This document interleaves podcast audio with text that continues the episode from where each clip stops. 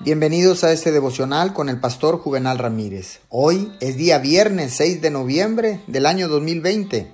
La palabra de Dios dice en el libro de Santiago capítulo 4 versículo 3, y cuando piden, no reciben porque piden con malas intenciones, para satisfacer sus propias pasiones. La oración de un soldado del ejército de Jesucristo debe reflejar su profundo interés por el éxito y el bienestar de todo el ejército. La batalla no es de ningún modo un asunto personal.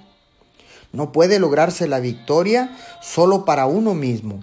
La causa de Dios, sus santos, sus aflicciones y pruebas, sus obligaciones y cruces, deberían encontrar todas ellas una voz de ruego en el soldado cristiano cuando ora. La oración egoísta es el modo más rápido de agotar las bendiciones de Dios. Oremos teniendo en mente a todo el ejército de Dios y su perfecta voluntad. Oremos, amado Padre Celestial, cuando oro, quiero que mis motivos sean puros y rectos.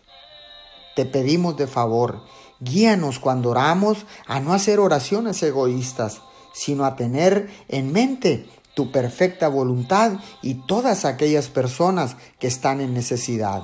En el nombre de Jesús, amén y amén.